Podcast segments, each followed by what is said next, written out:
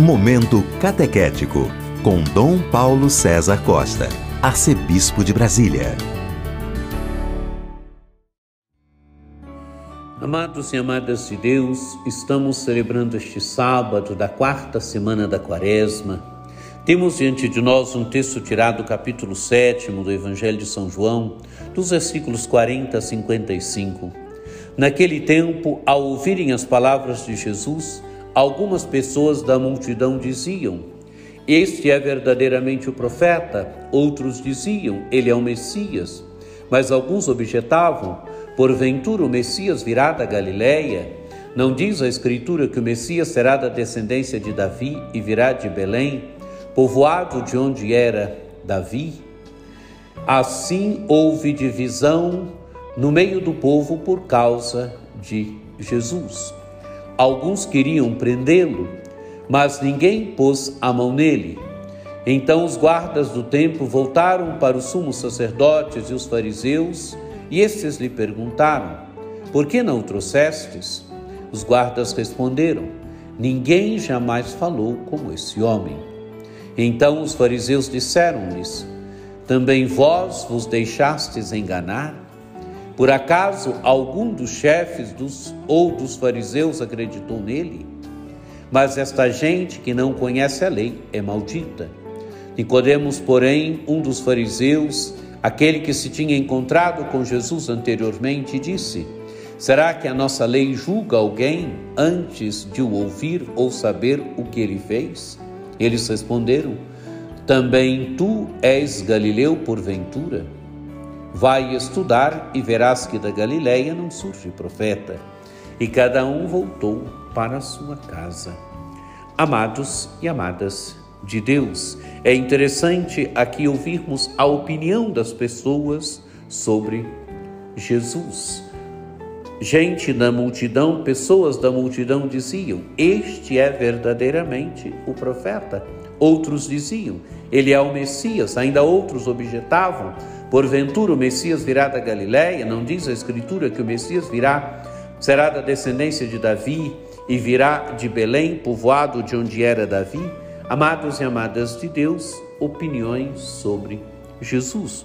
Opiniões sobre Jesus, por quê? Mediante aquilo que Jesus ensinava, mediante os gestos que Jesus fazia, os sinais que Jesus realizava, a opinião do povo. O povo, a multidão, Diz Jesus é um profeta, outros dizem é o Messias. Amados e amadas de Deus, é a admiração que Jesus causa, é a admiração que os gestos, as palavras de Jesus causam, causam no povo, causam na multidão. E a pergunta então, quem é ele? A pergunta então pela identidade de Jesus. Diz o texto do Evangelho que alguns queriam prendê-lo, mas ninguém pôs a mão nele. Os guardas do templo então voltaram para os sumos sacerdotes e os fariseus, e esses perguntam para os guardas: por que não o trouxestes? E os guardas respondem: ninguém jamais falou como esse homem. Amados e amadas de Deus, é bonito isto aqui. Ninguém jamais falou como esse homem. As palavras de Jesus encantavam. As palavras de Jesus abriam horizontes, mostravam horizontes maiores, horizontes mais profundos, horizontes que iam além de uma, de uma aplicação legalista da lei que o judaísmo do tempo de Jesus sofria. As, as palavras de Jesus colocavam as pessoas em horizontes maiores, em horizontes de Deus, em horizontes do reino de Deus. E então agora os fariseus disseram-lhe: Também vós vos deixastes enganar? Por acaso alguns dos chefes ou dos fariseus acreditam nele?